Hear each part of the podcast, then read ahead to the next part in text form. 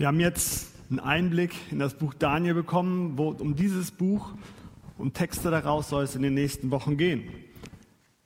Aber ich möchte heute einsteigen mit ein paar Fragen. Und zwar Fragen, die aktuell sind, die damals aktuell waren und die auch heute aktuell sind. Nämlich die Frage, was bringt die Zukunft? Wie bereite ich mich optimal auf die Zukunft vor? Und wie treffe ich heute Entscheidungen, die dafür sorgen, ja, dass sie mir in den nächsten Jahren helfen?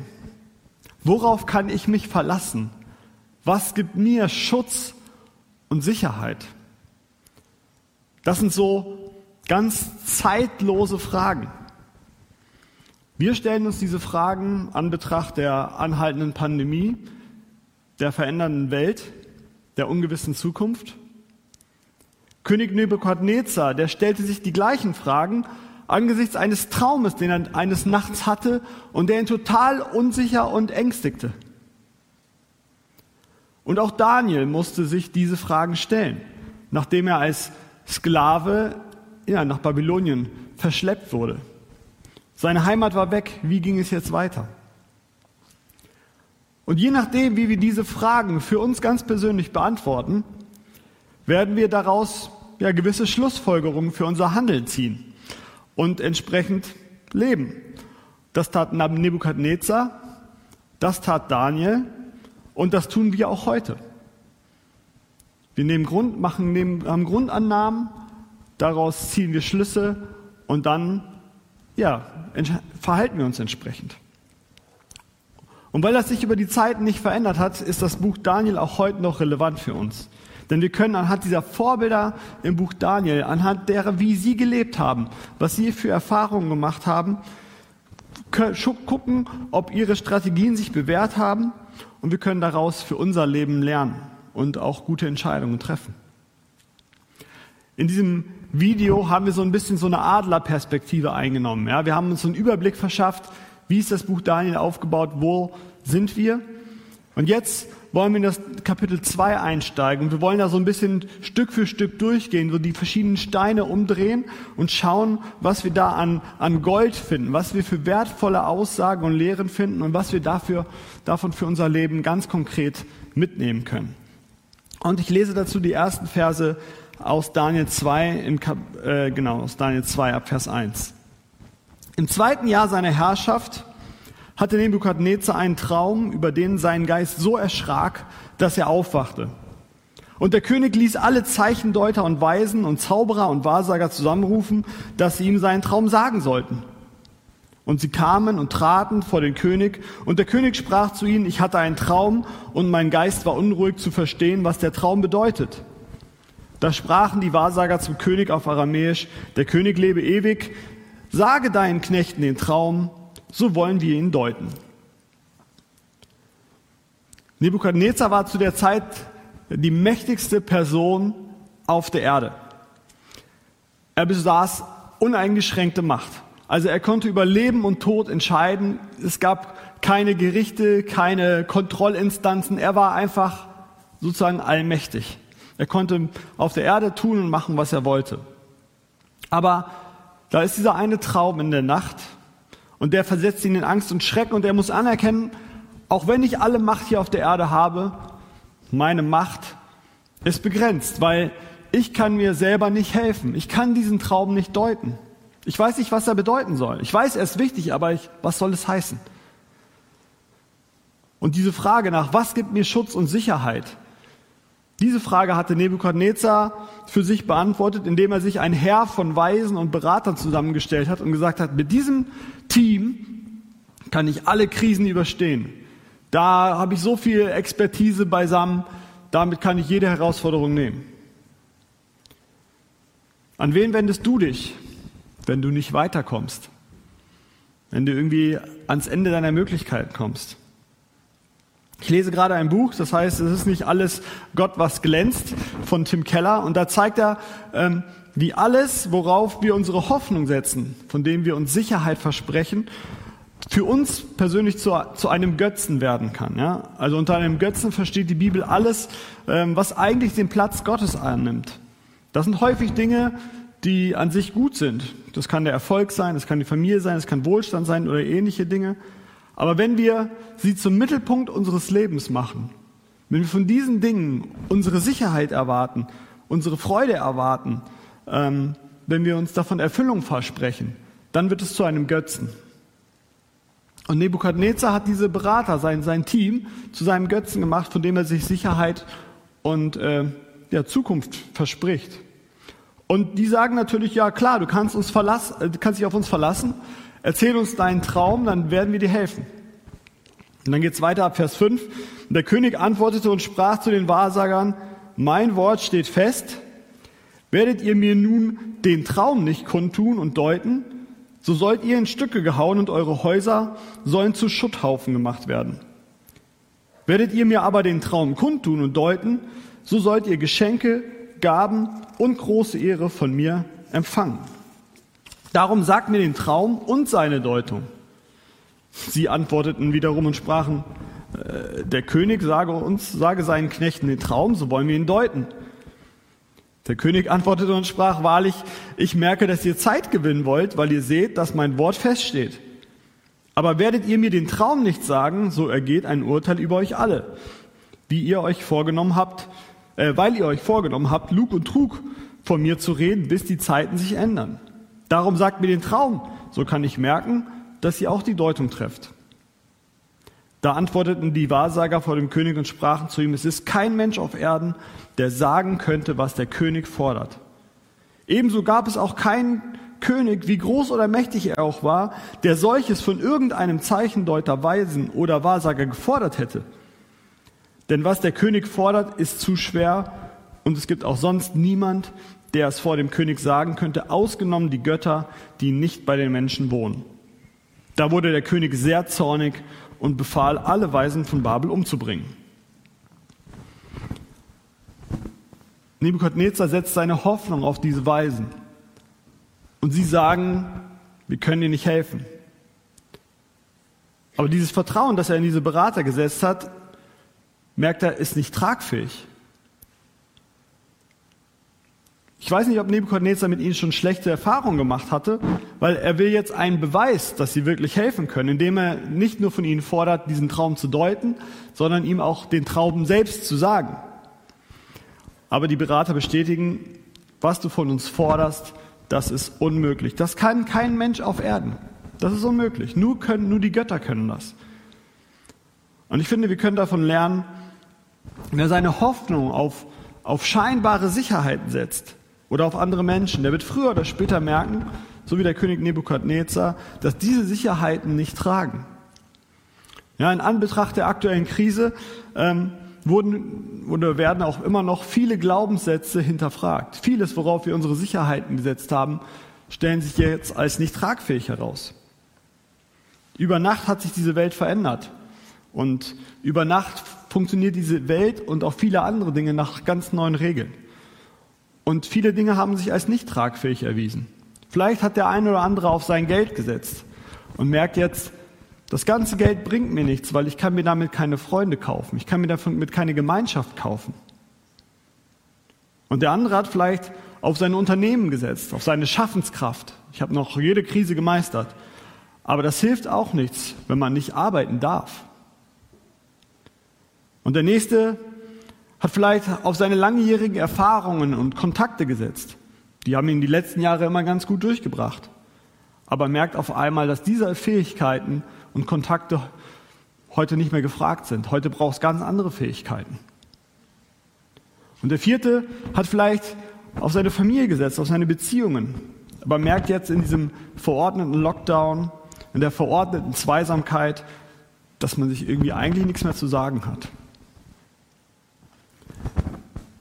Wenn diese Welt sich so dramatisch verändert und wenn die vermeintlichen Sicherheiten als nicht trag, sich als nicht tragfähig erweisen, dann kann man wie Nebukadnezar schon Angst bekommen. Weil dann ist so vieles offen, dann ist Unsicherheit. Und ich denke, das erklärt auch diese, diese aggressive und unsichere Stimmung in unserer Gesellschaft und in unserem Land. Und genauso reagiert auch Nebukadnezar. Er, er, er hat Angst. Er wird aggressiv.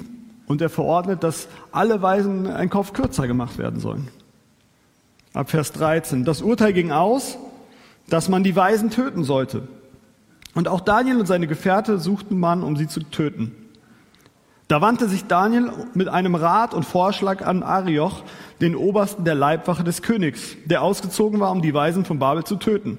Und er fing an und sprach zu Arioch, dem der König Vollmacht gegeben hatte, warum ist ein so strenges Urteil vom König ergangen? Und Arioch teilte es Daniel mit.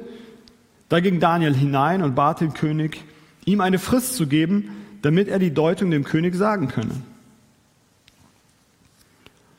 Also wenn jetzt so ein Verantwortungsträger wie Nebukadnezar sich auf eine falsche Sicherheit verlässt und merkt, das trägt nicht, dann hat das Folgen.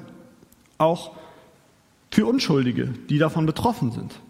Daniel und seine Freunde waren aus ihrer Heimat deportierte Gefangene. Aber sie hatten gute Arbeit geleistet. Sie waren fleißig, sie waren zuverlässig und sind dadurch auch zu Beratern aufgestiegen.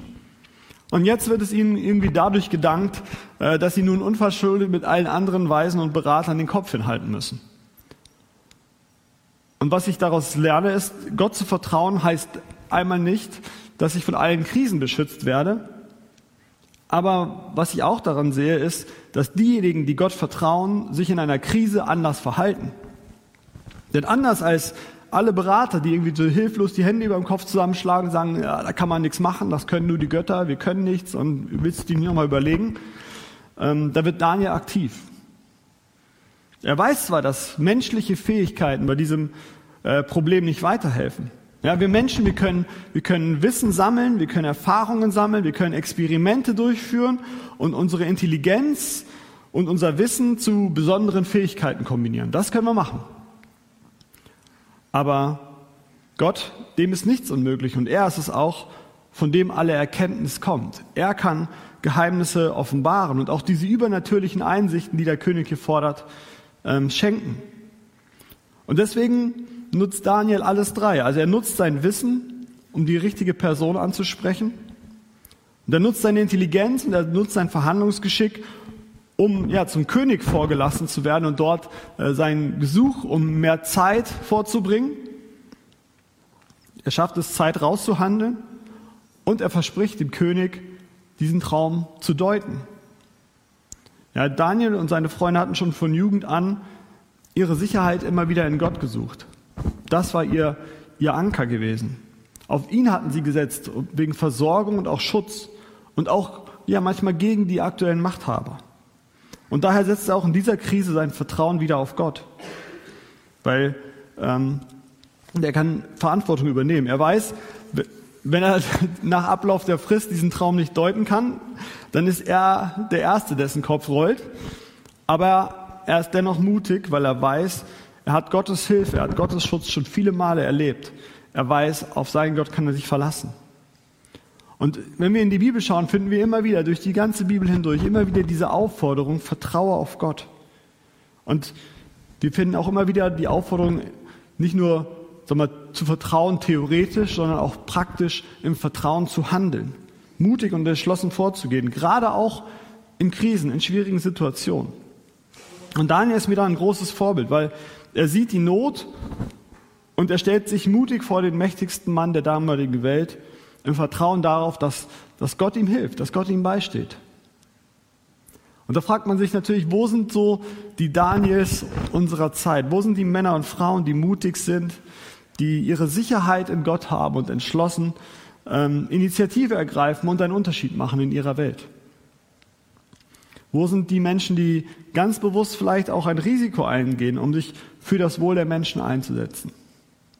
Wer ist bereit, vielleicht auch vermeintliche Sicherheiten aufzugeben, um zu merken, dem Gott, dem ich diene, der enttäuscht mich nicht.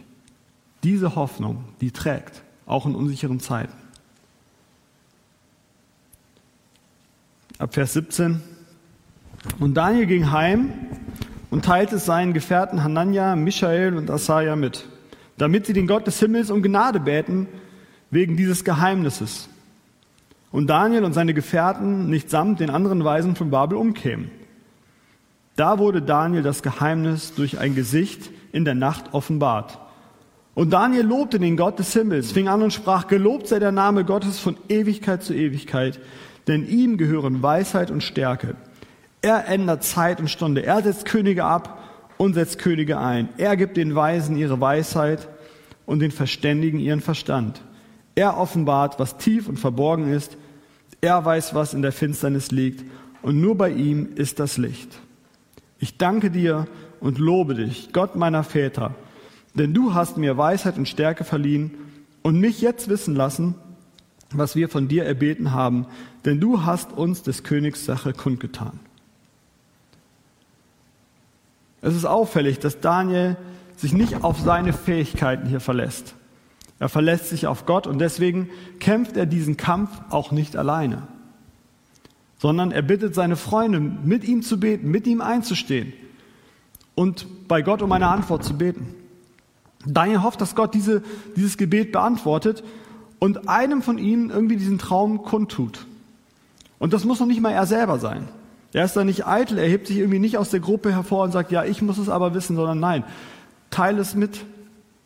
Und ich denke, wir können daraus lernen, wirklich Teamplayer zu sein. Wir müssen unsere Kämpfe nicht alleine kämpfen, sondern wir dürfen einander tragen. Wir dürfen auch von anderen vielleicht die Lösung für unsere Probleme erwarten. In dem Wissen, dass letztlich nichts davon unsere eigene, unsere eigene Fähigkeit ist. Dass es nicht unsere Anstrengung ist, nicht unser Talent, sondern dass es letztlich auf Geschenke Gottes sind, auf die wir das zurückführen können. Gott ist es, der uns das schenkt, der uns das Gelingen und den Erfolg schenkt. Und Daniel ist sich dessen bewusst, dass es ein Geschenk Gottes ist. Und deswegen kann er auch in einem ganz kurzen Satz abhaken, dass Gott ihm die, den Traum offenbart.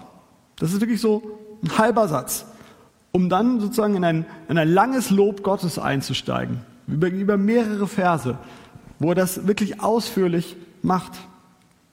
Und dieses Lob und dieses Statement, dass, dass Gott derjenige ist, der alle Weisheit hat, dass er es ist, der alle Macht hat im Himmel und auf Erde, dass er ja, zu loben ist, das ist so dieser, dieser Mittelpunkt und die Kernaussage dieser Begebenheit. Das nimmt so viel Raum ein in dieser Geschichte, dass es wollte der Schreiber ganz deutlich machen. Das ist die zentrale Aussage. Und mit dieser Haltung, dass Gott derjenige ist, dem wir alles verdanken können, der alle Macht hat, tritt Daniel dann auch vor den König Nebukadnezar. Vers 24.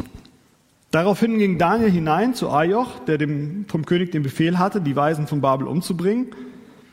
Er trat ein und sprach zu ihm, du sollst die Weisen von Babel nicht umbringen, sondern führe mich hinein vor den König, ich will dem König die Deutung sagen. Ajoch brachte Daniel eilends hinein vor den König und sprach zu ihm, ich habe einen Mann gefunden unter den Gefangenen aus Juda, der dem König die Deutung sagen kann. Der König antwortete und sprach zu Daniel, den sie Belshazzar nannten, bist du es, der mir den Traum, den ich gesehen habe und seine Deutung kundtun kann? Daniel fing an vor dem König und sprach, das Geheimnis, nach dem der König fragt, vermögen die Weisen, Zauberer, Zeichendeuter und Sternkundigen dem König nicht zu sagen. Aber es ist ein Gott im Himmel, der Geheimnisse offenbart. Der hat dem König Nebukadnezar kundgetan, was am Ende der Tage geschehen soll. Also als Nebukadnezar Daniel fragt, kannst du mir den Traum deuten? Da stellt sich Daniel nicht irgendwie selbstbewusst hin, klopft sich auf die Schulter und sagt, ja, ich bin der Mann. Also du kannst die anderen ruhig alle mal einen Kopf kürzer machen, weil ich bin jetzt deine neue rechte Hand, ich hab's drauf. Nein, das macht er nicht. Er sagt ganz bewusst, das ist nicht meine Leistung. Das kann kein Mensch.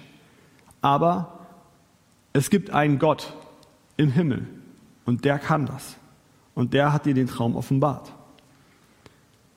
Das heißt, wenn wir mit Gottes Hilfe etwas erreichen, wenn, wir, wenn er uns Einblick schenkt, wenn er uns Möglichkeiten gibt, wenn er uns vielleicht sogar Erfolg schenkt in gewissen Bereichen, dann heißt das, wir dürfen demütig bleiben und ihm dafür die Ehre geben. Es ist nicht unser Verdienst, Gott tut es.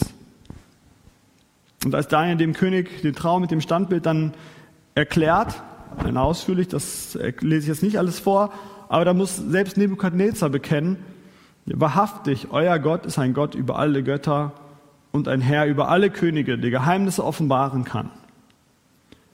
Und dann in 48 steht da, der König erhöhte David, Daniel und gab ihm große und viele Geschenke und machte ihn zum Fürsten über das ganze Land und setzte ihn zum Obersten über alle Weisen in Babel Und Daniel bat den König Shadrach, Meshach und Abednego über die Ämter des Landes Babel zu setzen. Daniel aber blieb am Hof des Königs.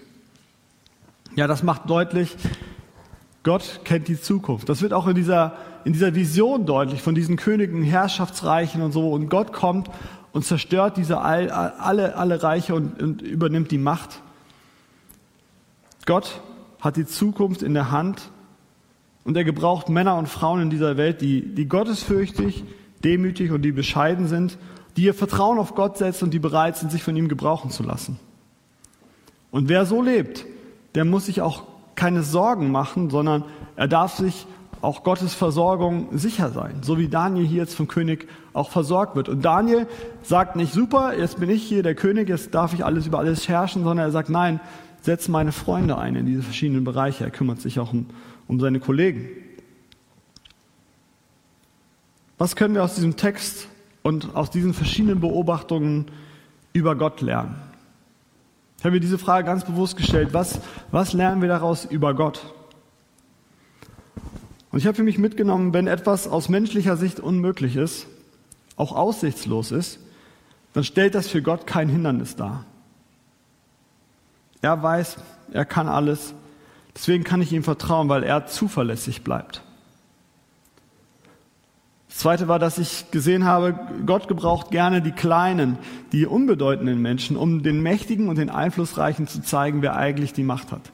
Ja, dass der, dieser äh, Arioch betont das ausdrücklich, ne? einer von diesen Gefangenen aus Juda. Also zeigt, wo der in der Hierarchie steht, so ganz unten.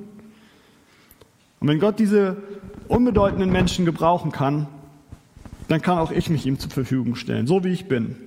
Dann kann er mich so, wie ich bin, gebrauchen. Denn es kommt nicht darauf an, was ich kann oder was ich alles habe, sondern es kommt darauf an, was er kann und was er durch mich tut. Und das dritte ist, Gott ist Herr über alle Königreiche und Herrschaften.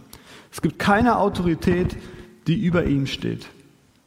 Und deswegen kann ich auch mutig sein und in, ja, im Vertrauen auf ihn ähm, handeln. Und das hat dann auch Folgen für mich und mein Verhalten. Da habe ich mir auch so vier Punkte genommen, wo ich sage, das möchte ich in meinem Alltag mehr leben.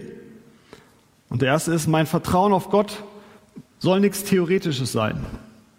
Nicht so, ja, ich vertraue grundsätzlich auf Gott, sondern nein, mein Vertrauen soll sich konkret daran äußern und sichtbar werden, wie ich handle. Wenn ich sehe, dass es ein Problem gibt, dass andere nicht weiterkommen, dann will ich Verantwortung übernehmen. Ja, ich will mein begrenztes Wissen, meine begrenzte Intelligenz nutzen, so gut es geht, aber darauf vertrauen, dass Gott derjenige ist, der die Erkenntnis schenken kann, der die richtige Lösung zeigen kann. Und ich will mir Mitstreiter suchen. Ich will die Herausforderungen, die aufkommen, im Team angehen. Weil gemeinsam sind wir stark. Ja, das wird in Daniel deutlich. Und Gott ist es, der es Gelingen schenkt. Und letzter Punkt, ich will mich von Gott gebrauchen lassen. So, ja, wie er mich geschaffen hat. An meinem Platz, mit meinen Aufgaben. Und wenn er das tut, dann möchte ich auch, ja, demütig bleiben. Einfach in dem Wissen, Gott ist es, der handelt. Er ist es, der geehrt werden soll, dem, dem der, der Ruhm wenn etwas gelingt. Was bringt die Zukunft? Wie bereite ich mich optimal darauf vor? Wie treffe ich heute Entscheidungen, die dafür sorgen, dass sie mir in den nächsten Jahren helfen werden? Worauf kann ich mich wirklich verlassen? Und was gibt mir Schutz und Sicherheit? Mit diesen Fragen bin ich in äh, in diese Predigt gestartet. Und die Antwort, die uns Daniel 2 ist, gibt, ist, vertraue auf Gott, vertraue auf seine Macht. Und dann lass dich von ihm gebrauchen und sei mutig. Amen.